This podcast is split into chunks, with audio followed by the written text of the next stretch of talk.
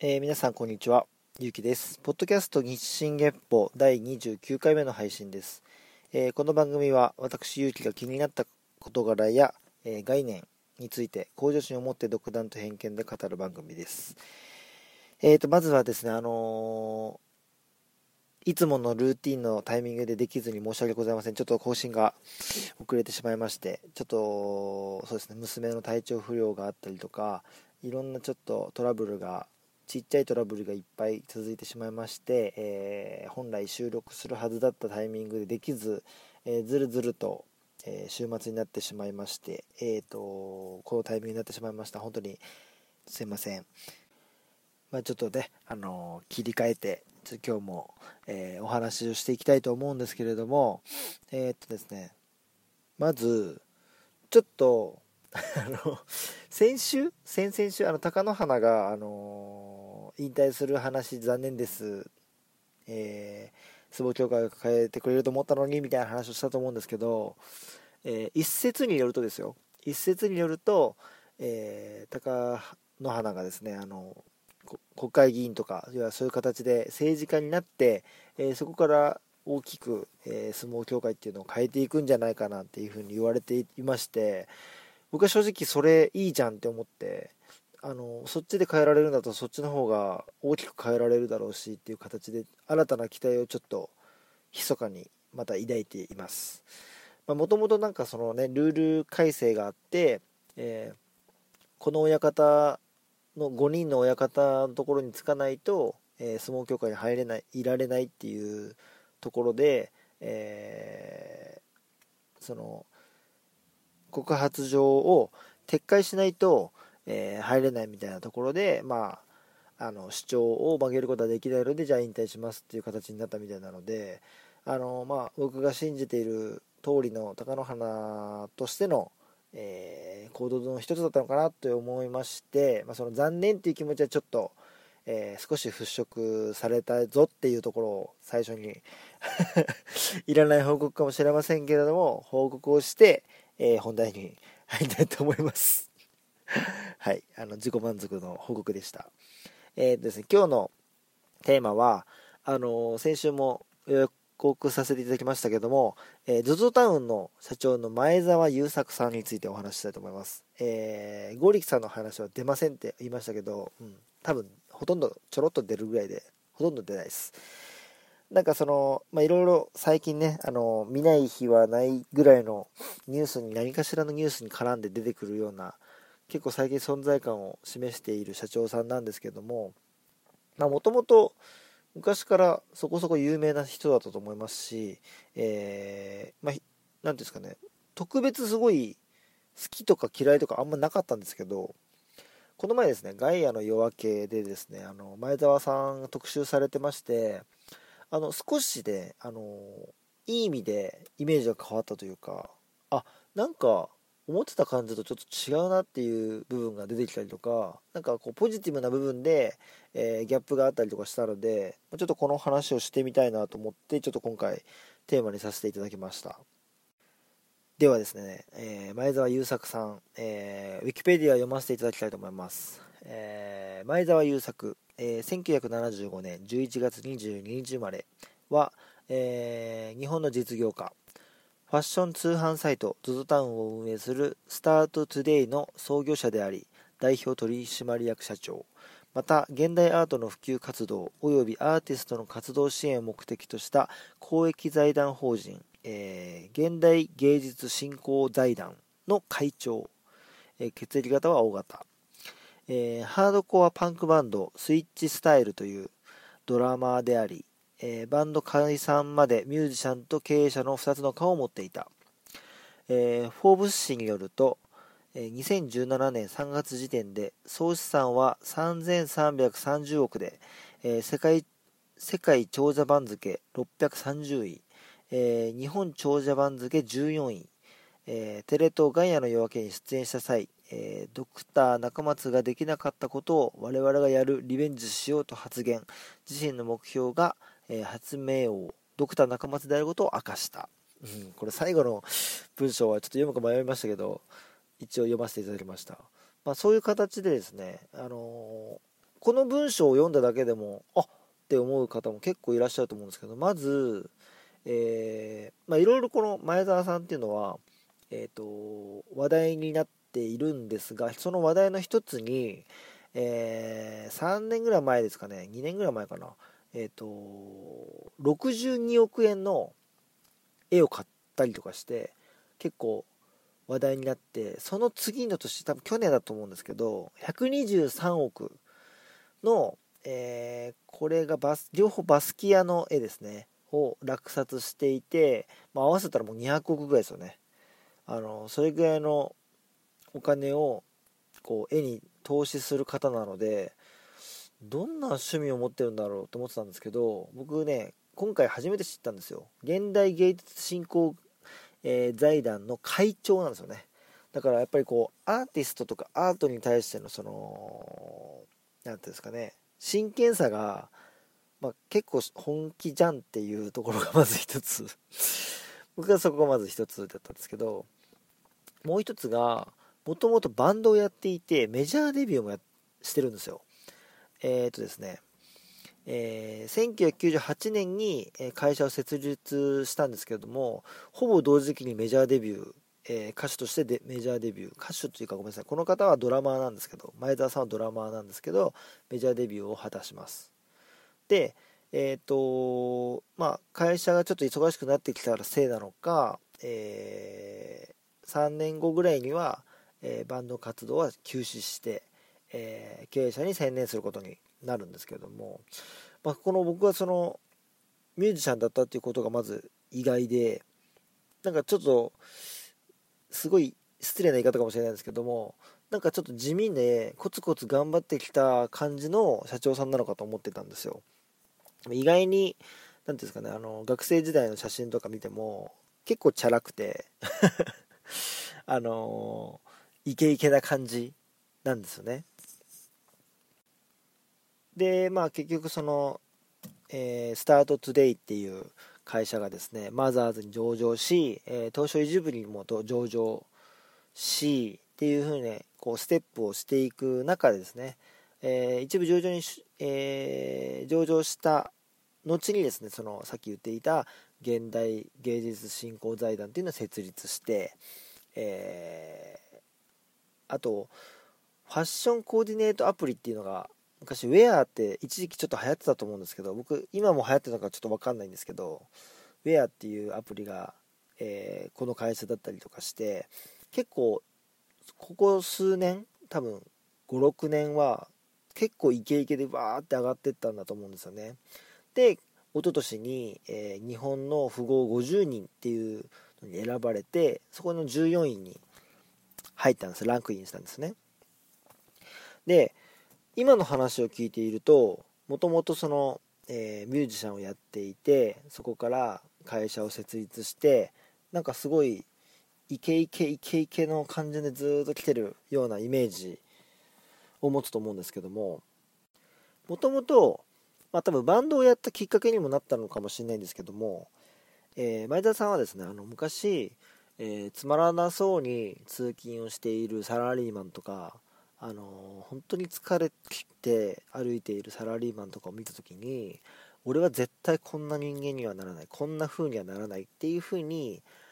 心に決めたらしいんですよね。で多分バンドを始めたりとかしてまああとは社長っていうものに対しての興味だったりとかいろいろあったと思うんですけど最初はそんなきっかけだったとは思うんですけどかなり努力家な方みたいなんですよ。結構もう思い立ったらもう没頭して努力をするタイプ。でですねあのそれが如実に、えー、人の発言に影響しているっていうのがコメントとしてあって、えー、堀江門さんね堀江貴文さんいましたよね。が、えー、昔ですね田原総一郎との対談で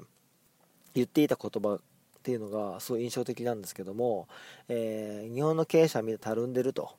でたるんでないのは孫さんソフトバンクの孫さんと柳井さんユニクロの柳井さんと前澤さんぐらいだってこの3人ぐらいだって言ってるらしい言ってたらしいんですよね。それだけでもすごくないですか？孫さんと柳井さんがすごいっていうのはもうみんな分かっていてで前澤さんも多分その域にも来てはいるんですけどやっぱその2人に比べたらちょっとまだ分かんない感じじゃないですか。でもそれぐらいこの3人はたるんでないって言い切ってたのがそういうふうに言わせたのがやっぱ前澤さんってことを考えるとかなりすごいんじゃないかなって思います。それだけでも。ですごいすごい言ってるんですけど僕この人に対してこのすごいから興味が出たんじゃないんですよ。なんかうん親近感というかちょっと子供な部分がこの人僕より10個ぐらい上なんですけどあるなっていうのを感じられる人だったんですごく興味が出たんですけど。でその目線で僕そのウィキペディアとかいろいろこう見てた時に面白いものを見つけたんですけどやっぱこれでさらに僕はもうハートをちょっとつかまれましたけども。えっとですね。まあこれね ZOZO タウンとか前澤さんからしたらほじくり返されたくない話かもしれないんですけど2012年の10月これウィキペディアに載ってます。えー、ZOZO タウンの送料が高いっていうことをですね、ツイッターで詐欺と、詐欺呼ばわりした購入者がいたらしいんですよ。でその人に対して、リプライをしたんです、前澤さんは。そのリプライっていうのが、えー、詐欺タダで商品が届くと思うんじゃねえよ。お前んちまで汗水垂らして、ヤマトの宅配会社の人がわざわざ運んでくれてんだよ。お前みたいな感謝のないやつは二度と注文しなくていいわ。と返信して炎上したらしいんですね僕ね、これね、気持ちはわかりますよ。その詐欺っていうことに対して多分本当にムカついたんでしょうね。ムカついたまま、もうそのまんまの勢いで、その怒りをリプライに乗せて、で、で、リプライって結局、みんな見てるわけじゃないですか。で、みんな見てるし、まあその言われた人だって、え、この ZOZO タウンの社長から自ら返信してきてこんなこと言われたわってなる分かり、分かりやすいことじゃないですか。でも、前田さんは多分そこ我慢できずにぐらいな感じで言った。もしくは、まあ、えー、もしかしたら、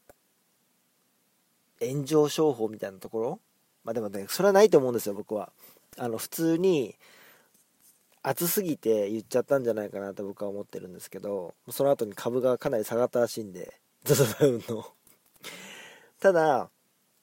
えーと、このツイッターに関しては全面的に後日謝罪して次の月からですね送料無料にしたらしいんですよね、まあ、それがなんかフットワーク軽かったりとか、まあ、それが作戦だとしたとしてもですよ。でもこの無料にしたっていうのはやっぱすごいなって思いますしまあ、その無料にしたことによってヤマトに対して、えー、もっと宅配料金安くしろよってもし言ってたとしたらこのね文句っていうのは逆に元も子もないようなことになってるんじゃないかなって思いますけど、まあ、でもそういうことはないと信じて僕はこの話を聞いてまあ世間はなんだこいつって思う人も多いかもしれないですけどなんか面白い人いるなーっていう感じの気持ちになりました。あのいい意味で子供悪い意味でも子供なんですけど僕の中ではいい意味で子供の心を忘れてない人なのかなっていう感じですね。まああとはイメージとしてはやっぱ紗栄子さんねダルビッシュの元奥さん紗栄子さんと交際してたりとかですね。最近だったら剛力あやめさんとの交際っていうのがあったりとかしてなんかすごいですよね。あの名前のある方とこうポンポンと付き合ってまあやっぱなんか彼のその良さっていうところはやっぱその女性にモテるところがいっぱいあるんだろうなとは思いますね。でまあほんと最近だと月に行く契約をして、えー、もしかしたら、えー、アポロ17号以来のですね、えーと、人類の月周辺に行くっていうことになるかもしれないっていう今状況で最近すごい話題になってますよね。で、その一連で多分ガイアの夜明けに出たんだと思うんですけど、うん、なんかその、結構ですね、単純、シンプルなんですよ。彼の考え方っていうのは。例えば、ZOZO タウンっていうあものって、昔は全然受け入れられなかったらしいんですよね。要は、まあ、セレクトショップみたいなもんじゃないですか。で、それをネットでやると。で、例えばですけど、A っていうブランド B っていうブランド C っていうブランド D っていうブランドねこういっぱいあるよってやれればもちろん A も B も C も D もあるんだったらこのネットで探せばいっぱい一発で探せるじゃんってなるんですけど最初から A から D まであるわけじゃないじゃないですか。で最初にじゃあ A さん A さんっていうか A のブランドに取り扱わせてくださいよってお願いしたところでやっぱり A のブランドの人からしたらいや自分たちのブランドっていうのは自分たちのブランドイメージっていうものがありますしそういうちょっとネットとかはちょっとみたいなそういうことがやっぱ A も B も C も D もみたいな感じでどんどん断られちゃうそういう期間があったらしいんですよね。まあ当然といえば当然だと思うんですけど得体の知れないねあのネットを立ち上げてで当時今ほどねネットも何ですかネットで買い物することっていうのも抵抗がもっとあった時代だと思いますし今でも抵抗がある人がいるのにもかかわらず、ね、十何年前なんてめっちゃ抵抗しかないと思うんですよ。だからこそですねあのなかなか参入させてもらえないなかなか取り扱わせていただけないっていう状況がずっと続いたんですけどまあいろんな角度から営業をまあしていく中で、まあ、徐々に広がっていってそれが一つの ZOZO っていうブランドを作っていく中で徐々にこの診療っていうのが高まればじゃあ C も D もってなっていくと思うんでそういう地道なことをねずっとやられていて、えー、今に至るっていう感じだと思うんですけどあとですね最近 ZOZO スーツってまあ知ってる方は知ってると思うんですけど知らない方も多分いると思うのでちょっと説明しますけど ZOZO タウンがえー、なんですかねいくらか確か売ってるんだと思うんですけど、えー、ZOZO スーツっていうのを買うと、えー、まず洋服が届くんです。全身タイツみたいなやつが届くんですよ。でそのタイツを着て、えー、スマホのアプリかなんかでその ZOZO スーツを着ている自分を撮るとえっ、ー、とですね自分の例えば肩幅、えー、胸囲、えー、ウエストとか全部腕の長さ足の長さとか全部採寸ができるっていう、えー、ZOZO スーツっていうものを開発して、えー、そうすることによってですね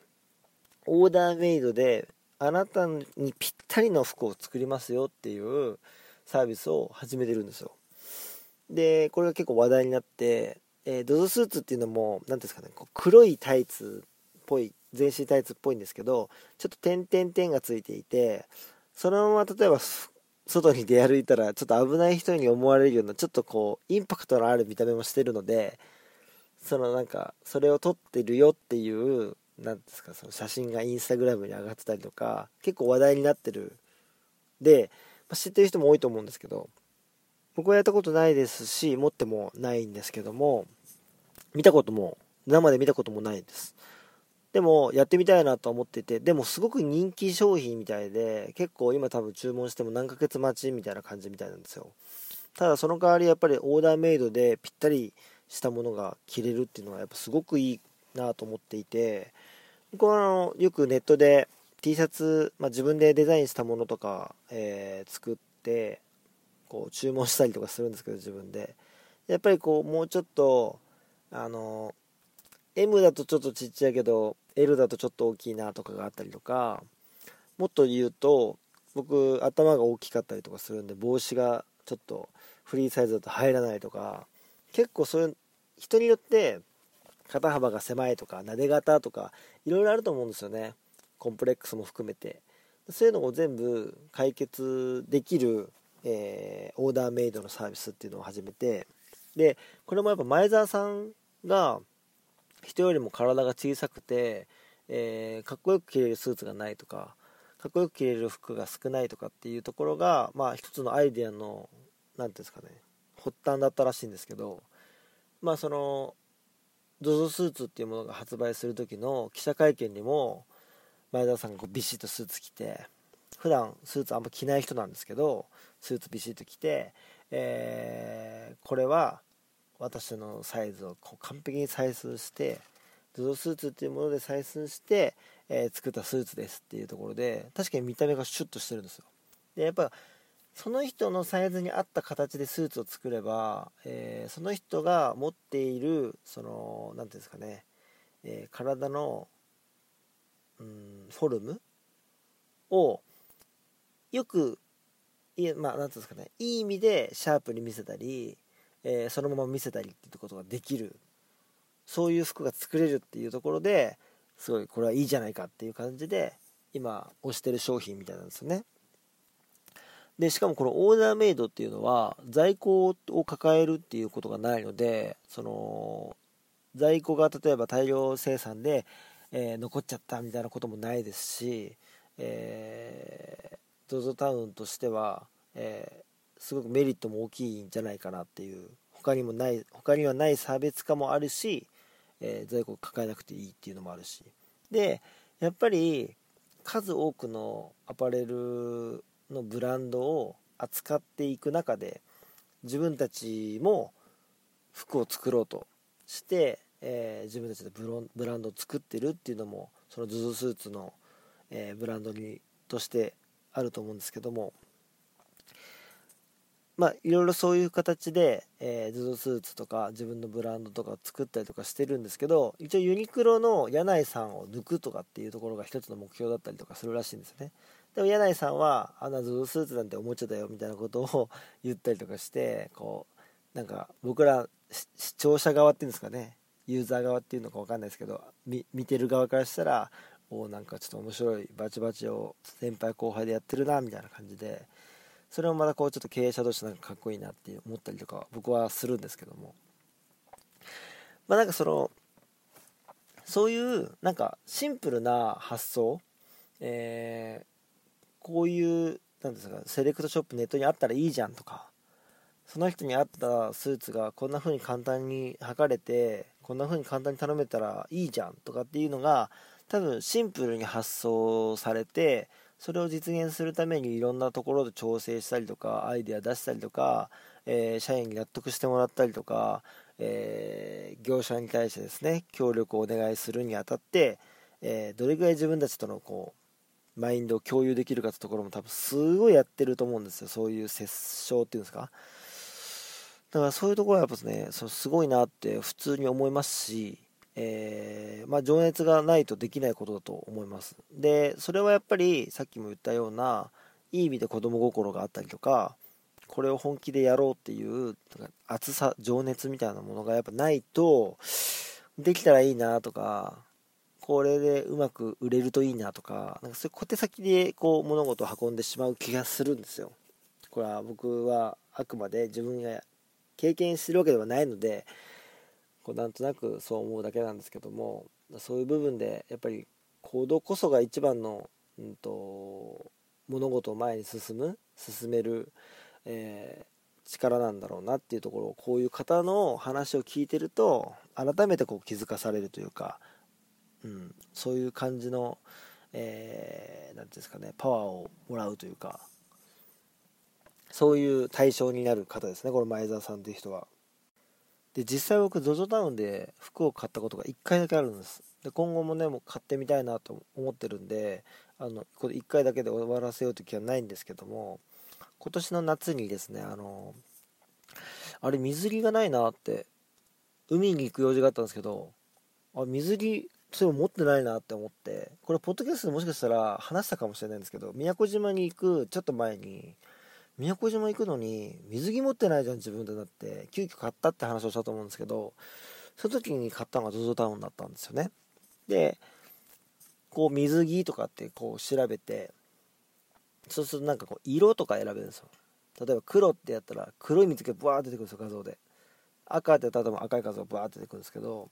自分ちょっとどういう風に検索したか覚えてないんですけど多分なんか、うん、シンプルとかなんかそういう単語で多分調べたと思うんですけどそしたらすごいね僕服ってあんま興味ないんですけど逆に気に入らないのがあじゃ気に入ることも少ないんですよ。だから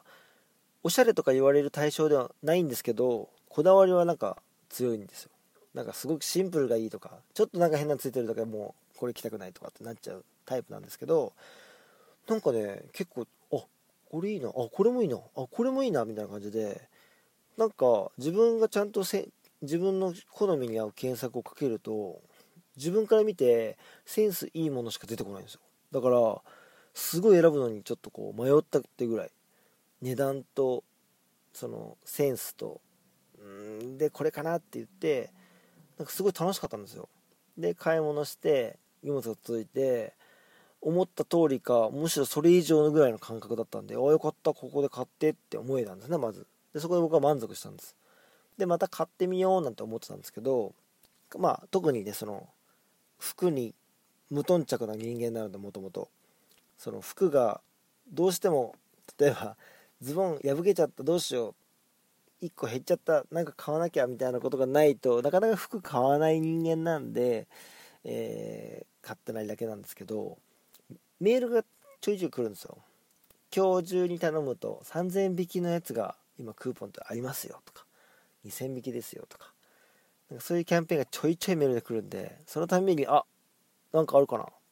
なんか買いたいのあったっけなってやっぱ思うわけですよ。でないから大体買わないだけで僕なんかは 僕より全然服買う人からしたら多分買っちゃうと思うんですよあのメールは。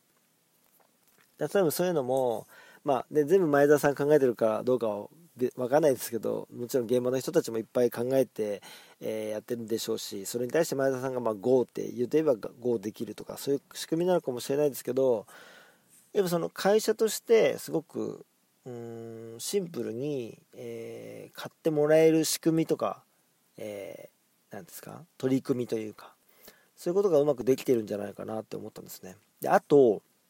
ここが僕の一つ見習いたいところだなと思っていてあとすごい自分の考えが似てるなと思ったんですけど給与を給料ですね。あの透明性にしてるらしいんだある程度。あの人は多分これからもらってるっていうのも多分結構分かっているっていう。で僕も結構それをやりたくていつかねあの人を雇うことになったらですね。あのある程度、えー、な例えばうんこれくらいの実績があって、えー、このポジションにいたらいくらっていうのがあの分かりやすいような形にしたいなと思っていてで例えばそのレベルっていうのを、えー、みんなで公表しながらやっていたりとかあとはこういうことをやるとこれだけの金額もらえるっていうのが明確になってたりとか要は来年僕はどうなるんだろう再来年どどれぐらいの給料になることを目指せばいいんだろうっていうのが不透明な会社が多いと思うんですよ。で僕もサラリーマンやってましたけどなんか給料明細見た時に、えー、今年から、えー、ちょっと数字覚えてないんですけど G G5 から G6 に上がりましたみたいなやつが言ってそれ何がどう変わるのって見たら例えばプラス5000円になってますとか月収ね。でもそれが結局自分にしか分かんないからじゃあ僕が G6 だとして隣のあの人は G いくつなの？あの人はいくつなの？例えば知った時にえなんで俺が G6 なのにこの人 G8 なのみたいな。まあちょっと今数字が上と下どっちがどっちか分かんないぐらいな僕の知識なんで。例え良くないかもしれないですけど。でも要はなんであの人の格上なの？なんであの人の格下なのとかっていうのことって起こり得ると思うんですよ。でそこで不満になったりとかやる気なくなったりとかっていうことも往々にしてあるのでそれだってもったいないじゃないですか。なんか周りと比較して悲観したりなんか優越感に浸ったりとかっていうよりかは仕事にやっぱ集中できる環境。でその集中した仕事の成果とか取り組み方がちゃんと評価されて自分に返ってくるっていう仕組みって僕すっごく大事だと思っててそれは飲食の世界だけじゃなくてもどんな世界にも通用するというか共通して言えることなんじゃないかなと僕は思ってるんです。でそれをやっぱ前田さんやってるみたいなんですでもその仕組みに対して本当どれぐらい透明かどうかっていうのは僕は分かんないですけど本人がねやっぱそのインタビューで言ってたんであのやっぱ透明化にすることによって、えー、得られるメリットが多いっていう形でね。だからすごく僕はそう共感しますしあのそこのメソッドみたいなのがあるんだとしたら僕はそれを一つ参考の何ですか参考にしたいと思いますし考え方としては僕すごく素晴らしい経営者の方だなって思いました、うん、なんかそのちゃんと社員の気持ちを分かってるというかあのー、前ちょっとね知り合いとお話しした時にもそんな話になったんですけどお金だけ与えればいいとかうんそういうふうに思ってる経営者も結構多くてやった分だけお金払えばそれでいいでしょっていう人もいるんですよ。でもお金だけ払えばいいってもんじゃなくてやっぱそこにはその感謝とか、えー、そこに対する、えー、達成感とかあとはなんかそのプロセスに対してそのどれだけ見てもらえてるなとかっていう信頼関係とかも含めてその分かりやすい形が対価としてのお金になってると思うんですね。だからその辺のバックボーンがないとそのお金に対してもどれだけポジなんだかポジティブに捉えられるかあのモチベーションに変えていけるかっていうのは人それぞれだと思いますしそういうの多分分かってる方なんだろうなと思います。てかそうじゃなかったらこんな風に急成長できるような会社になってないと思いますんでなんか働いてる人たちもみんな楽しそうですしあの移動の飛行機の中でねあの打ち合わせしたりとかもすごい楽しそうな映像がガイアの夜明けにはありました。あのアーカイブで見れる方はぜひねあの見て見てもいいんじゃないかなって思うんでぜひ見てほしいなと思います。でね、まあ、ちょっと話がまた少し戻っちゃうんですけどやっぱりその子供っぽいなって思うところが結構随所にあってあのそのうちの一つを最後紹介してちょっとまとめてから終わりにしたいと思うんですけどもツイッターでアンケートってできるんですよ。例えばあのー、何か聞きたいことがあるとするじゃないですかツイッターで。例えば新商品 ABCD があるんですけど、えー、パッケージを見てあなたどれ買いますか？とかっていう例えばマーケティングみたいなものでね例えばじゃあフォロワーが1000人いるとしたら1000人のうちの何人かが答えてくれるわけじゃないですか。でああ C が人気なのかなるほどなるほど。ネット住民はとかツイッターでやってる人は、えー、これからなのかみたいな感じでね多分一つのデータとして判断材料にするんだと思うんですけどそういうアンケートっていう機能があってそれに前澤友作をどう思いますかっていう質問を投げるんですよ。で彼もすごいねユーザーもあのフォロワーが多いと思いますんで。それに対して好きって言ってる人もいれば嫌いって言ってる人もいるしどちらでもないっていう人ももちろんいるんです。でそもそもそれ聞いてどうすんの？みたいな声も結構あってそういうの聞いちゃうところも好きっていう人ももちろんいるんですけどやっぱ世間のニュースとかでもそうなんですけどそれ聞いてどうすんのとか嫌いって言われたらどうすんのとかそんなに好かれたいのとかいろいろ言われててで前田さんは、まあ、その返答としていや私も人間なのでそれは好かれたいですよっていう回答をしていてすごく素直な方なんだろうなって思いました。うん。だからそのやっぱ子供心っていうところとつながってくるのかもしれないですけどすごく素直にえっ、ー、とムカつくことを言ってくれる人がいたらムカついてくっつって怒りをぶつけるし あのこう言ってねあの自分のことを好きかどうかって結構僕聞きたい人多いと思うんですよ。僕なんかもやっぱ友達とかに聞きたいですもん。どれだけ俺のこと好きとかって。でも聞かないじゃないですか普通。で友達にも聞けないことを一般の人たちに聞けないじゃないですか。で多分前澤さんぐらい有名な人だったらまあ別ですけどそこそこちょっと有名ぐらいの人だったらそんなにアンチって返ってこないと思うんですよ。あの、好きですよとか、どうしたんですかって返ってくるからいだと思うんですよ。だけどやっぱ、これぐらいの人になると、やっぱアンチも返ってくるじゃないですか。だけどそれも含めてちょっと見てみたかったんだろうなと思って。で、それもきっと、なんか細かい計算とかじゃなくて、純粋に聞きたかったんじゃないかなって僕は勝手に想像してるんですけど、なんかそういうところも含めてなんか人間味がある人で、で多分すごくいろいろ考えてる人であのー、社員のこととか世の中のこととか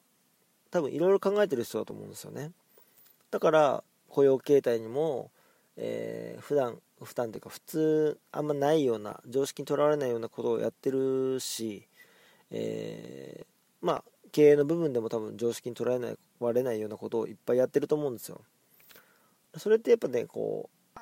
変な意味で大人になりすぎちゃうと生まれない発想って僕あると思うんですよね。だから僕は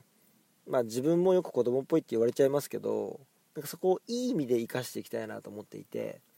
その前澤さんみたいに、えー、子供心を一つの武器として感じられるような大人に僕もなりたいなっていうそういう部分ですごい、あの見本にしたい人の一人として僕の中にちょっとスッて最近になってですけどねあの生えてきたのでこれから前澤さんについてちょっといろいろまた追っていきたいと思ってますし、えー、もっと彼のことを知って僕の中に落とし込めるものはどんどん盗んであの自分の人生に役立てていきたいななんて思ってるんでその第一歩として今回お話をさせていただきました。なんか皆さんが思い描くその前澤さん像とどれだけギャップがあるか分かんないですけど僕の中ではこんな感じの印象でしたという感じですね。うん。なんか他の堀江さんとか過去にこう紹介した経営者の方とはちょっとまた僕の中ではちょっと毛色が違う感じがしました。うん。なんか生き生きと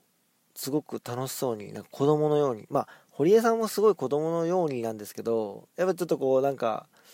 うーんちょっとなんか違いますよね。なんか僕もうまく説明できないんですけど堀江さんはやっぱこう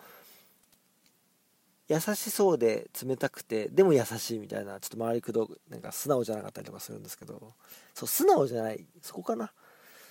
うん。なんか西野さんとかねキングコングキングコングの西野さんとかこの前澤さんとかっていうのはなんかこう自分の人生にこうストッパーをあんまかけたことがない感じがしてずっと子供のまま大人になってなんかそのまま天然で努力できちゃってて別に本人そんなに辛くないよっていう感じに見えるんですよ。やっぱそっちの方がやっぱ僕からしたらですよ。あのなんかかっこいいというか憧れるなっていうところがあるのでそういうところは少し、うん、自分に落とし込めていけたらななんて思ってるんですけど、まあ、自分もなんかやっぱ自分の好きな仕事だったらずっとやっていられるなって思うんでそうなれたらいいのかなまあなりたいって思ってなれるようなタイプの人たちじゃないんでね。まあ僕の中では一つのなんだろう物差しって感じかな。この人みたいにできてるかな慣れてんのかなみたいな感じの、うん、見本っていうよりは物差しって感じですかね。はい、そんな感じですかね。ちょっと話とっちらかっちゃいましたね、今日も。うん、最近ちょっととっちらかし系が多くて申し訳ないんですけど、うん、なんかこう、台本なくし、台本なくしたんですね、しばらく前に。ちょっと言ったかもしれないですけど、そっちの方が、気持ちが、多分文章、文章というかこの、話に乗ってる気がするんですよ。だからちょっとこう、またそっちの話行ったのみたいな話がちょっとこうポツポツあるかもしれないですけどあのそこはちょっとこう 厚さでカバーさせていただくという感じで許していただけたら嬉しいです。ちょっと今日も少し長くなっちゃいましたけども。はい。前澤さんの話は以上です、